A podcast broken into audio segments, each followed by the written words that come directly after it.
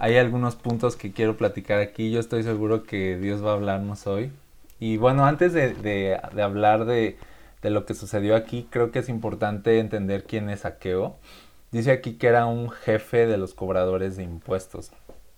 Un cobrador de impuestos era una persona de nacionalidad judía al que habían, le habían dado un puesto pues de cobrador de impuestos de parte del imperio romano. Entonces digamos que era una persona que estaba sirviendo al imperio romano y entonces eh, estas personas veían la pobreza de sus hermanos judíos y la opresión por la que estaban pasando eh, bajo Roma, pero el dinero que ellos ganaban los hacía fríos. O sea, eso era lo que se veía en los cobradores de impuestos. O sea, de yo soy parte de ellos, yo soy parte de este pueblo que está oprimido, pero mi puesto de cobrador de impuestos me pone en una ventaja económica importante, así que me aguanto. Y entonces la ambición los hacía mirar a, otros y no sentir a lo mejor em, pues misericordia de su pobreza o de su necesidad. Y la ambición los hacía mirar a otro lado y les endurecía el corazón. Eso era más o menos un cobrador de impuestos. Era una persona ambiciosa, era una persona que le gustaba el dinero. Eh, a todos nos gusta el dinero, o sea, todos podremos, podríamos ser seducidos por el dinero. Sin embargo, a veces la ambición te, te atrapa y cuando el dinero está enfrente de ti, pues simplemente caes. Entonces un cobrador de impuestos era igual a todas las personas, solo que él tenía el dinero enfrente. Entonces simplemente el, un cobrador de impuestos estaba lleno de ambición y la ambición siempre te va a hacer mirar a otro lado. Siempre te va a hacer mirar a otro lado de la necesidad que hay delante de ti y te va a endurecer el corazón para que tú ignores a las personas que necesitan. Entonces, debido al autoritarismo de Roma, un cobrador de impuestos podía aprovechar su posición para robar de los impuestos. Eh, incluso podía cobrar y oprimir así a sus hermanos judíos eh, cobrando de más. Entonces un cobrador de impuestos eh, lo más común era que cobraran de más, se enriquecían y entonces ¿quién es saqueo? No es un cobrador de impuestos, es un jefe de los cobradores de impuestos. Y dice aquí que era muy rico, o sea, era, era como, hoy, lo, hoy te lo podría manejar así, es como un funcionario público. O sea, que era un funcionario público que robaba, ¿no? O sea, para que me entiendan. robaba, aprovechaba su posición para robar del dinero del pueblo, de los impuestos. Y entonces un cobrador de impuestos era visto con desprecio. Era visto con un desprecio grande porque se hacían ricos a costa de la necesidad de su pueblo. Este era Saqueo. Era una persona rica, posiblemente era una persona ambiciosa, egoísta, con un corazón duro, que, que se endureció a tal punto que se hizo rico y rico y rico y rico y se fue enriqueciendo a costa de la necesidad del pueblo y él simplemente siguió y siguió y siguió. Entonces, este Saqueo vive en Jericó, parece que vive ahí, entonces Jesús entra en Jericó, dice que, que Saqueo se entera que viene Jesús a pasar por su ciudad, y pues Jesús era famoso, Jesús era ya conocido, entonces él quería ver a Jesús y dice que no podía porque era chaparro. Entonces dice que se sube a este árbol, que porque simplemente quiere ver pasar a Jesús. Cuando Jesús pasa por ahí, entonces lo llama por su nombre y le dice, saqueo, bájate de ahí porque a tu casa voy a ir. así, así va la canción, los que crecieron en la iglesia me entienden. Entonces, eh, Jesús miró a Saqueo. Me gusta mucho el verso 5 que dice que cuando Jesús pasó, miró a Saqueo y lo llamó por su nombre, Saqueo, le dijo. Y esto es lo primero, y aquí me quiero detener. No perdamos de vista que Jesús está buscando salvar a, Saqueo. Jesús está buscando a los que están perdidos. De eso trata este versículo. De cómo Jesús está buscando, dice, al que se ha perdido. A, eso vino Jesús, dice. aquí en este versículo. O sea, yo vine a este tipo de personas. Vine a salvar a los pecadores. No vine a buscar a los justos. No vine a buscar a los que se creen justos. Vine a salvar a los que se saben pecadores, a los que es, obvio que están perdidos. Vine a, salvar, a rescatar a los que ya no tienen salida, a los que ya no tienen ninguna respuesta, a los que están hundidos cada vez más en sus vicios, hundidos más en su ambición. Vine a salvar a los saqueos, a la gente que ama el dinero y no se da cuenta de cuánto se está hundiendo su vida. Vine a, a salvar a la gente que está oprimiendo a otras personas. Vine a salvar gente mala. O sea, de eso trata esta historia, de cómo Jesús viene a salvar a gente mala. O sea, a todos nosotros. Pero Jesús llama a Saqueo por su nombre. Y Jesús cuando nos busca, Él nos llama por nuestro nombre. No olvides esto, Jesús te conoce por tu nombre y Jesús cuando te llama a venir a Él, te llama por tu nombre. O sea, Jesús te conoce personalmente.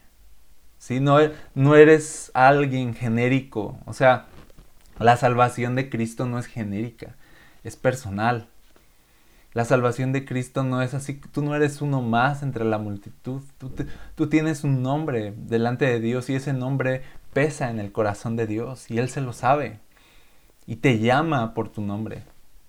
Sí, aunque estamos entre una multitud de personas a las que Dios ama, de todas formas, lo increíble del amor de Dios es que Él nos puede amar y conocer personalmente.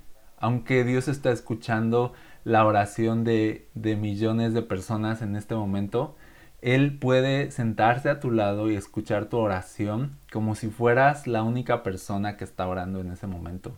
Él te llama por tu nombre, Él te conoce. Y me encanta eso, que el Dios del universo nos llame por nuestro nombre. ¿Has visto que, que la Biblia dice que Él le puso nombre a todas las estrellas y dice que las llama cada una por su nombre? Así es Dios. Así de cuidadoso es Dios. O sea, Él no crea nada así eh, porque sí.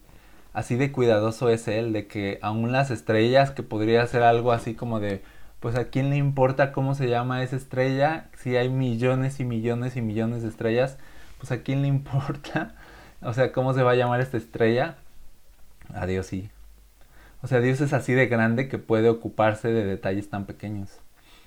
Y Dios es tan grande que pudo llamar por su nombre a una persona tan pequeña, literalmente, como saqueo, y llamarla por su nombre.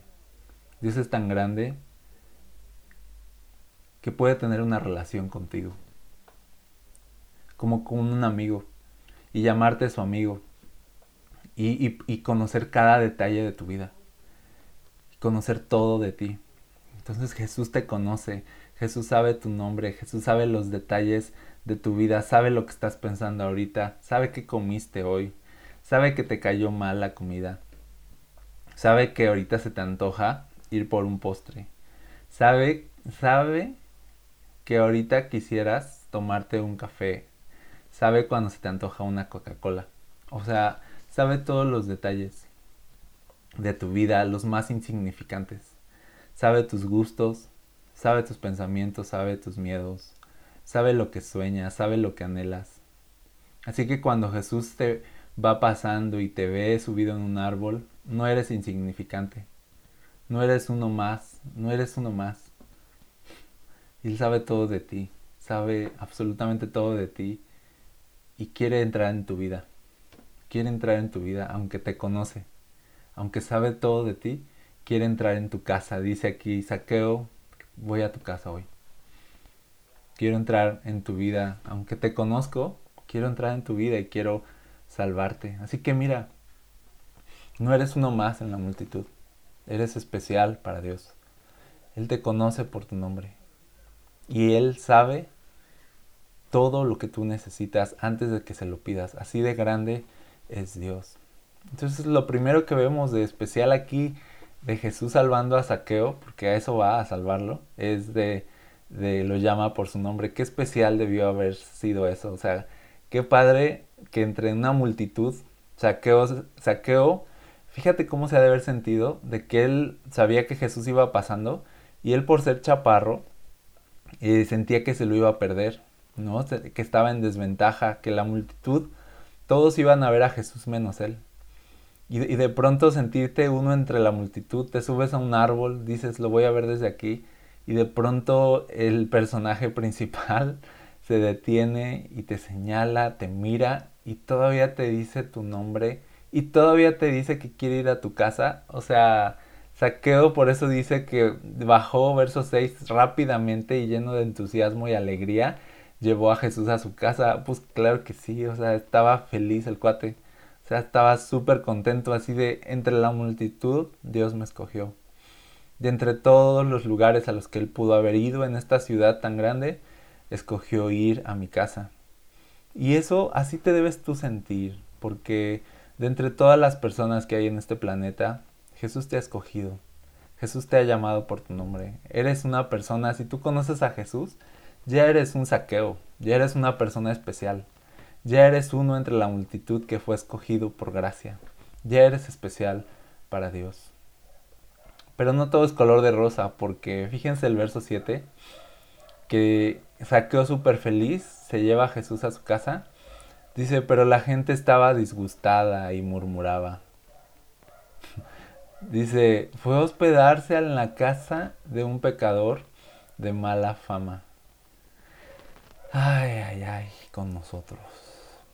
¿Saben qué? ¿Qué onda con este mundo? ¿Qué onda con nosotros? O sea, sabemos bien que somos pecadores, pero aún así nos encanta señalar el pecado de otros para, para esconder el nuestro. O sea, ¿qué nos pasa? Este de por sí es un mundo caído, de por sí es un mundo difícil, de por sí es un mundo lleno de dolor, de sufrimientos. Es, es un mundo difícil, es, es, tiene su chiste vivir en un mundo así, pero nosotros lo hacemos peor. O sea, nos lo hacemos peor, nos lo hacemos más pesados. O sea, ya somos pecadores, ¿no? Ya somos gente débil, ya somos gente miserable, ¿no? Pero nosotros nos encargamos de hacernos más miserable la vida al señalarnos nuestras miserias y al juzgarnos unos a otros. O sea, somos un caos. O sea, ser pecador en, ser pecador en un mundo de pecadores es un lío.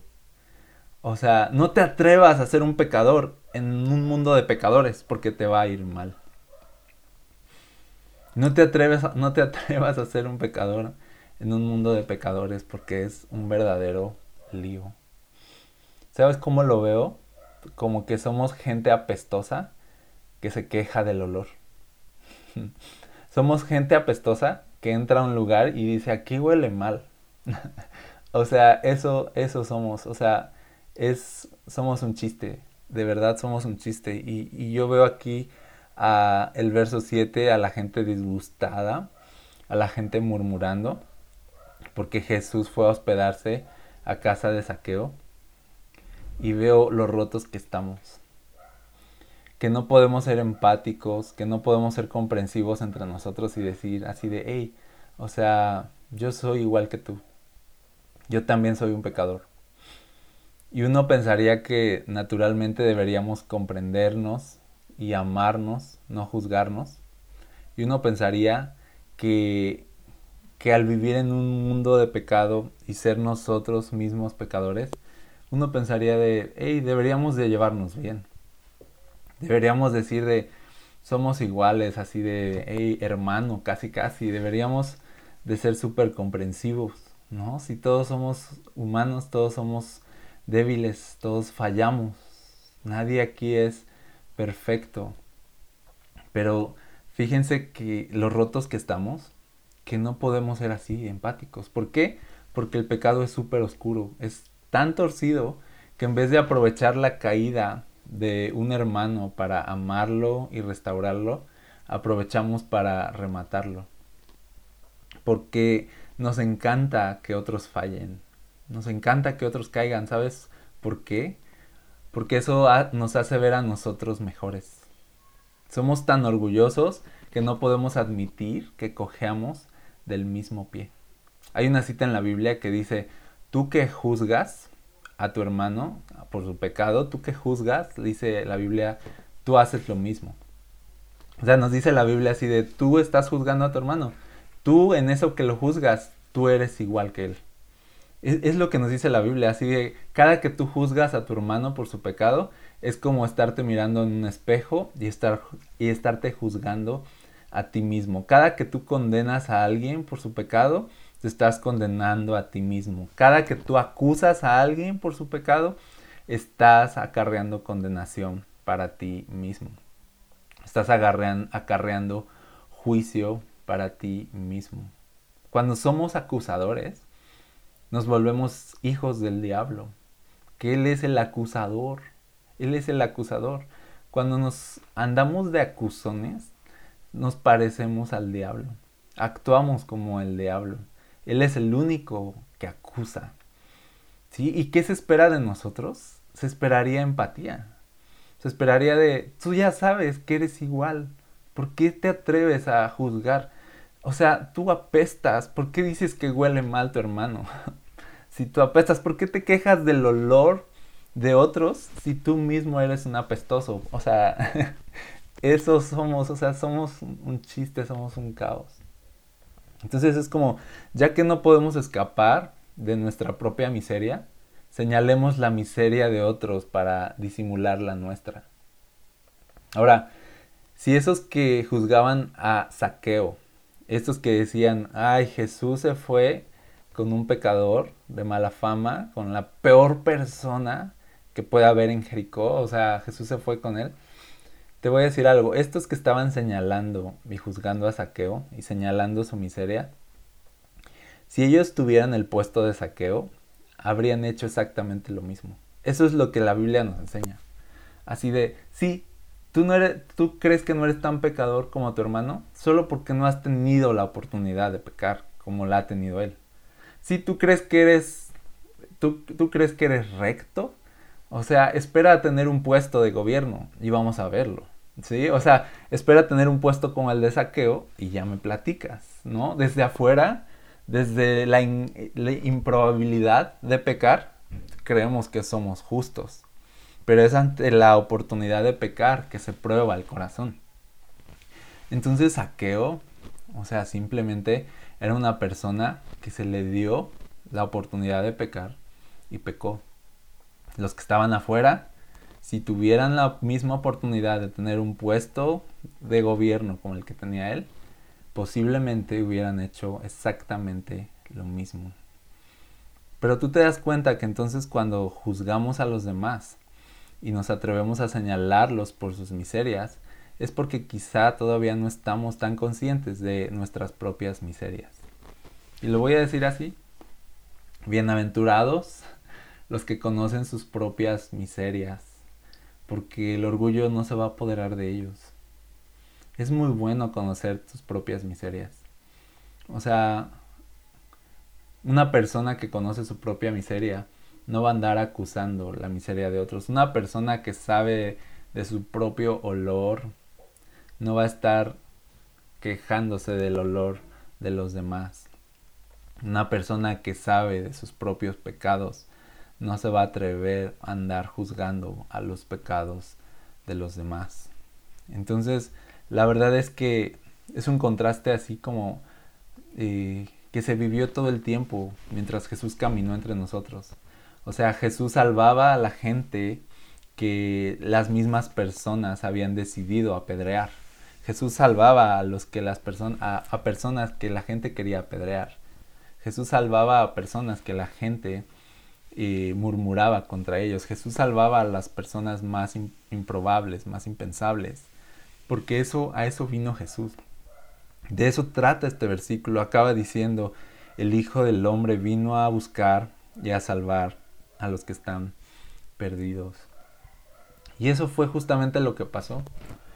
Dice aquí que Jesús fue a casa de Saqueo y que mientras, dice, mientras tanto Saqueo se puso de pie delante del Señor y dijo, Señor, daré la mitad de mi riqueza a los pobres y si está fea alguien con sus perdón, y si fea alguien con sus impuestos, le devolveré cuatro veces más. ¿Qué está pasando aquí? Jesús nos dice, está ocurriendo salvación, está habiendo salvación. Dios está salvando a Saqueo. No sabemos de qué platicaron, no sabemos eh, cómo estuvo, pero solo sabemos que Saqueo cambió, que Saqueo se arrepintió de sus pecados y fue transformado, que Saqueo salió a la luz. Dice, yo estafé a personas con sus impuestos, sí, les robé, se los voy a, se los voy a devolver cuatro veces más. ¿Te imaginas? A o sea, ¿te imaginas que tú pagaste tu impuesto de, de dos mil pesos y te sean devueltos ocho mil pesos? Un día llegues aquí a tu casa y así de aquí está lo que te robé, ¿no? O sea, me pasé de lanza contigo. Devolver cuatro veces más habla de una persona arrepentida. Habla de una persona, una persona arrepentida es una persona que, que aunque sabe que hizo daño, va a intentar reparar el daño. Va a intentar reparar lo que hizo. No siempre se puede reparar el daño que hacemos, pero siempre se pueden hacer cosas para mostrarnos arrepentidos. Y aquí Saqueo tuvo la oportunidad de mostrar su arrepentimiento reparando el daño que había hecho. Y me gusta mucho que Saqueo sale a la luz. O sea, era obvio que él era un estafador y, que había robado. Y, y es Jesús, una persona tan importante. Y qué impresión y qué presencia de Jesús eh, tan fuerte puede causar ante las personas que él simplemente no tiene miedo de salir a la luz cuando está ante Jesús. O sea, cuando tú estás ante Jesús, ante el Jesús, ante Jesús real, Tú no tienes miedo de salir a la luz y decir quién eres. Tú no tienes de mostrarte tal y como eres cuando estás ante Jesús. Porque Jesús te da, te da esa confianza. Te da esa confianza de que puedes venir y descansar en sus brazos. Quiero decirte que si tú estás ante Jesús, no tengas miedo de salir a la luz. No tengas miedo de hablar de tu pecado, no tengas miedo de confesarlo. No tengas miedo de traer tus fallas y tus derrotas ante Él. No, eso no está mal cuando estás ante Jesús, porque Jesús, a diferencia de la gente que estaba afuera, juzgando a Saqueo, hablando mal de Saqueo, Jesús estaba adentro de casa salvando a Saqueo. Hay mucha gente que va a pensar de ti mal por tus errores, por tus fracasos, va a haber mucha gente afuera que va a opinar, va a haber mucha gente afuera que va a pensar que eres una persona eh, tal y tal y, te va a etiquetar. Eh, así somos, acuérdate, somos apestosos quejándose del olor. Así somos. Pero la gente que está afuera no sabe lo que hay dentro de casa. Jesús entra a tu casa y él sabe lo que hay dentro de casa. Y Jesús estaba adentro de Saqueo, en casa de Saqueo. Y ahí ocurrió la salvación. Y, Saqueo fue salvo a pesar de su mala fama. Saqueo fue perdonado a pesar de sus pecados. Saqueo fue restaurado a pesar de que nadie daba un peso por él.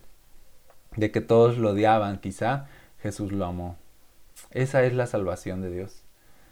Nadie te conoce como Dios y nadie te ama como Dios. Nadie sabe verdaderamente tu historia. Solo Dios. Y nadie te va a amar tanto como Dios a pesar de tu historia. Así que no tengas miedo de salir a la luz. No tengas miedo de mostrarte tal y como estás. ¿Sabes qué?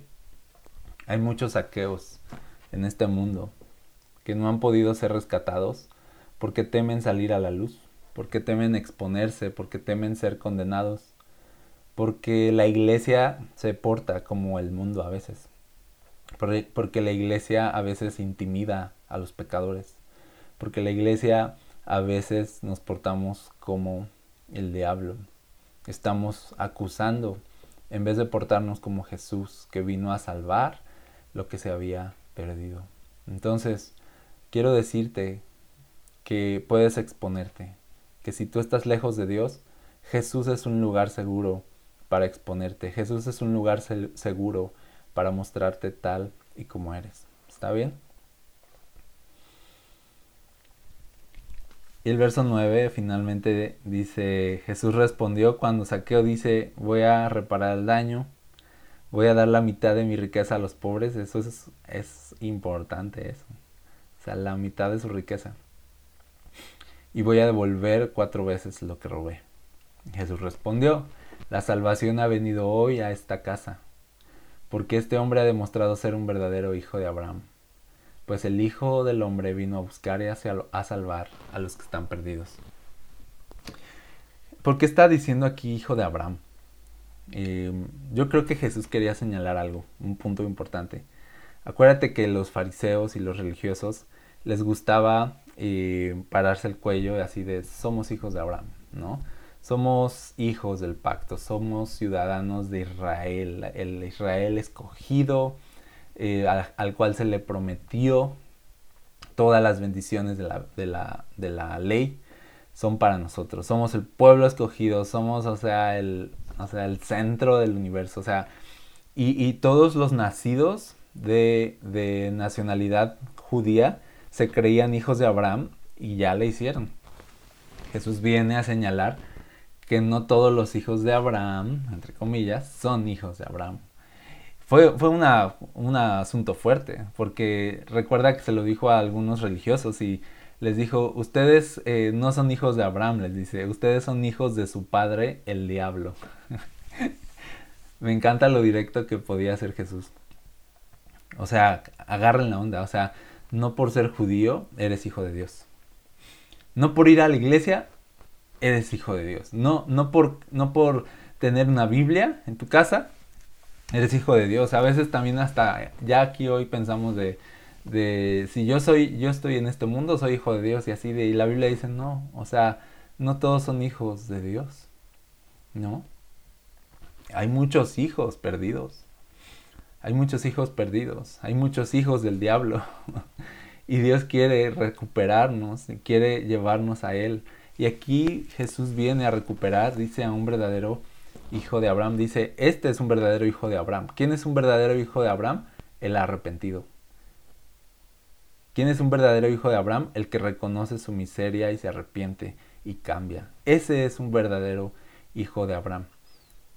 No el que está orgulloso de su desempeño, no el que está orgulloso y dice soy un justo y juzga a los demás, no, no el que nació judío, no el que nació en la iglesia, no el que es hijo de padres cristianos, un verdadero hijo de Abraham es todo aquel que estaba perdido y pudo reconocer en Jesús a un Salvador y ahora está arrepentido y quiere seguirlo por el resto de sus vidas. Ese es un verdadero hijo de Dios. Dios está buscando a sus hijos perdidos. Muchas veces vemos en las parábolas a Jesús contando esta historia, ¿no? De cómo Él vino a buscar a los que están perdidos de cómo Él vino a salvar a los que están extraviados. Y Dios te está buscando a ti. Dios me está buscando. Si estamos perdidos, Dios nos está buscando. Si estamos alejados, Dios nos está buscando. Dios no deja de buscarnos. Eso es lo que tú debes saber de Dios. Que Él viene a buscarnos, que Él viene a salvarnos, que Él viene a llamarnos por nuestro nombre para poder llevarnos de nuevo a casa. A mí se me figura que, que Saqueo era un hijo de Abraham, que Saqueo era un hijo destinado a la salvación y que simplemente Jesús vino a buscarlo y les dice, este es, esta es la persona que yo estaba buscando. No fue coincidencia. No fue de que yo iba pasando y casualmente lo vi. No, yo vine a buscarlo directamente a él. ¿no? No fue una coincidencia, no eres una coincidencia en el plan de Dios. No eres una coincidencia, no eres una persona en la multitud. Eres un escogido por Dios, llamado por tu nombre, un verdadero hijo de Dios. Así que siéntete valioso, siéntete amado, porque a pesar de todos tus errores, todos tus fracasos, Dios te ha amado y te ha salvado. A pesar de que la gente piense lo que quiera de ti, eres un hijo de Dios y Él te ama. Así que puedes descansar hoy en Él. ¿Está bien? Padre, te damos muchas gracias por tu palabra hoy. Gracias Señor por salvarnos y llamarnos por, por nuestro nombre.